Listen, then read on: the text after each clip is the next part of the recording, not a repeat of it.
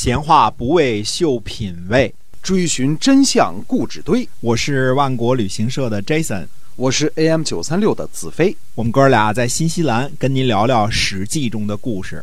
各位亲爱的听友们，大家好，欢迎收听《史记》中的故事，是由新西兰万国旅行社的 Jason 为您讲的。新西兰万国旅行社呢，是本地家有二十二年的这样的旅行企业啊，是携程上唯一没有差评的。我们的南北岛团呢，是天天发团，不赶路，不购物，而且会让您吃喝玩乐呢，非常的舒服。嗯啊，好，请关注一下新西兰万国旅行社。那我们继续来讲《史记》中的故事。嗯，上次我们讲到赵武灵王的时候啊，是赵武灵王在赵国强行推行胡服骑射，改变了赵国人穿衣的风俗，由穿长衫改为像胡人那样穿短衣裳，呃，又裁撤了原阳原来的这个军制啊，改为骑役，专门训练骑射。我们再次强调啊，在赵武灵王那个时代，无论是赵国还是北方的少数民族。都没有发明双马蹬的技术，就连单马蹬的技术也是在东汉的出土文物当中才能看得见。所以赵武灵王时期，不论赵国、中山国还是北方戎狄的骑兵们，很可能就是进攻撤退的时候骑马，真正打仗的时候是跳下马来射箭。因为没有双马镫固定的身体，骑在骡马上，人是很难使用双脚形成支撑的力量的。嗯嗯，在马背上开弓拉箭啊，这是不可能的。哎，我们前边呢分析戎狄地区呢多山地，这样呢不便于使用兵车。战争中其实还是以兵车为主，步兵兵种为辅的方式进行的。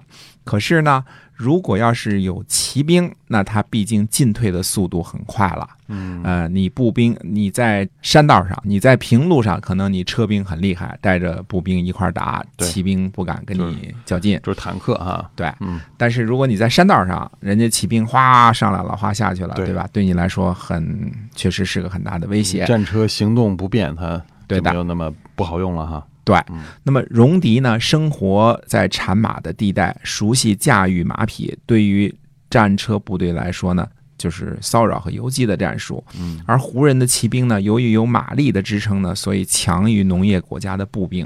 赵武灵王呢实行胡服骑射，怎么说呢？就是为了针对山路崎岖的中山国以及个别其他的少数民族的。那么赵国要是想和齐国和魏国打架，绝对不需要那样强调胡服骑射。他要谋划的主要的国家是中山国和北方的少数民族，这些游牧民族。那个时候的中山国呢，很多人认为中山国就是古咸虞国啊，是从魏国手中获得独立的。呃，那个时候呢，魏国已经不像魏文侯那样雄心勃勃四处出击了，已经从天下最大的诸侯呢被降级为中等诸侯了。而赵国呢，觉得中山国呢在赵国的包围之中，但是占据着今天这个河北省石家庄、保定大部分地区啊，特别是呢太行山路这些个山区，这个呢赵国是不能容忍的。啊，谁也不愿意自己国家当中还有一个国家，嗯，除了意大利，是吧？赵国呢，除了这个国中之国中山国之外呢，北方的邻居都是游牧民族，也不好惹。所以赵武灵王呢，胡服骑射的第二个目的就是使用新培训的骑兵来进攻位于北方的少数民族。公元前三百零六年，赵武灵王向中山国方向呢攻取土地，到达了宁夹。向西攻击胡人的土地，到达了榆中。榆中位于黄河北岸啊。那么我们说北河的北岸啊，北河是指哪儿呢？是指的这个我们现在说的河套地区这块叫北河的北岸。那么林胡王呢，呃，被迫来献马，献给赵武灵王。我们实事求是的说呢，以前魏国呢曾经的上郡就是。南起延安，北到包头这片土地，就是包括了河套地区了啊。那个时候呢，魏国的势力范围已经到达了这个北河，就是我们说的这个北边那个黄河啊。后来呢，魏国被迫把上郡献给了秦国。我们也不知道呢，秦国是否继续统治着这一个地区。总之，在那个时候呢，沿着北部黄河两岸，就是现在我们所说的河套地区呢。呃，特别是北岸肯定是控制在胡人手里的。这个地区呢，故事很多，以后我们讲到这个汉武帝的时候还会说这件事情啊。因为中原地区呢，基本上是到了金陕大峡谷。就到此，这就是文明地带了。至于北河在上游那一部分呢，基本上是不把它算作这个呃文明国家的范围之内的啊，野蛮的世界。对的。而赵武灵王呢，向北攻占到了榆中，说明赵武灵王呢实施胡服骑射制度之后呢，对付北边的胡人游牧民族是占有优势的。也顺便说一下啊，那个时候的河套地区呢，虽然对于胡人来说，这个水草丰美啊。到处可以牵着牛羊过来，但是对汉人没什么大的吸引力。这个地方应该是胡人、汉人数次易手的地方。最后真正发展起来，我们就说是汉武帝主父偃建立之下，最后建立了朔方郡，强行大量向这个地区移民啊，就是山西、陕西你也别住，我搬过去吧。而汉族新移民这个引黄河水灌溉之后，才把这个地方变成了一个发达地区。赵武灵王时期，无论是魏国、赵国还是秦国，对这一部分的土地呢，其实并不是十分看重的，啊，都是长草的地界嘛，没人愿意去的地界。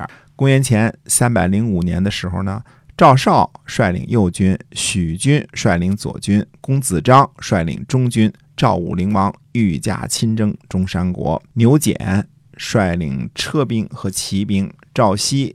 并将胡和代的军队与驻军呢，向井陉侧面供出定州上曲阳。以前要上曲阳和下曲阳，今天都是叫曲阳。河北省曲阳上曲阳县呢，在今天河北省曲阳县的西边一点赵军呢，攻取了丹丘、华阳、吃之塞这几个地方。那么这几个地方呢，应该在今天的河北定州。以前叫定县，现在叫河北定州。那么赵军呢，又攻取了号啊、石邑、丰隆、东原、中山国呢，就把这四个城邑呢献给赵国求和了。感觉上呢，中山国割地给赵国的这四个城邑呢，就是赵武灵王这个武力攻取的这四个城邑，就等于承认了赵武灵王的战绩。看这其中很有意思的一点是什么呢？原来是。等于是中原文化影响很深的赵国呢，实行了胡服骑射。原来本来就是胡人的先于的这个中山国呢，呃，反倒走向了文明，哎，呃，慢慢的开始向文明前进。呃，结果呢，军力的正好反过来了，军力的强弱正好反过来了。现在呢是以前呢。赵国也经常打中山国，但是怎么打都打不下来，就是由于呢强大的车兵实际并不适用于这个太行山路的这些个地方，因为你山地作战啊，哎，对你兵车不好上去嘛，对吧？哎，所以经常呢，实际上赵军是打不过中山国的，哎，中山国经常占便宜。这次不一样了，实行了胡服骑射之后呢。本来是胡人的中山国呢，现在兵力反倒弱于赵国了。嗯啊，这个是我们觉得是公元前三百零六年、三百零五年时期发生的事情。也就是说呢，现在的赵国跟以前不同了。嗯，中间呢打着中山国，向北边呢打着胡人啊，而且攻击的很远很远了，已经攻击到河套地区了。呃，林胡王呢都来这个。嗯，献马，对吧？献马求和。对，那么赵国的故事呢，还有一些。那么下次呢，再跟大家接着说。下期我们再继续说赵国的故事。好，那么希望您继续关注我们的节目《史记中的故事》，新西兰万国旅行社的 Jason 为您讲的。我们下期节目再会，再会。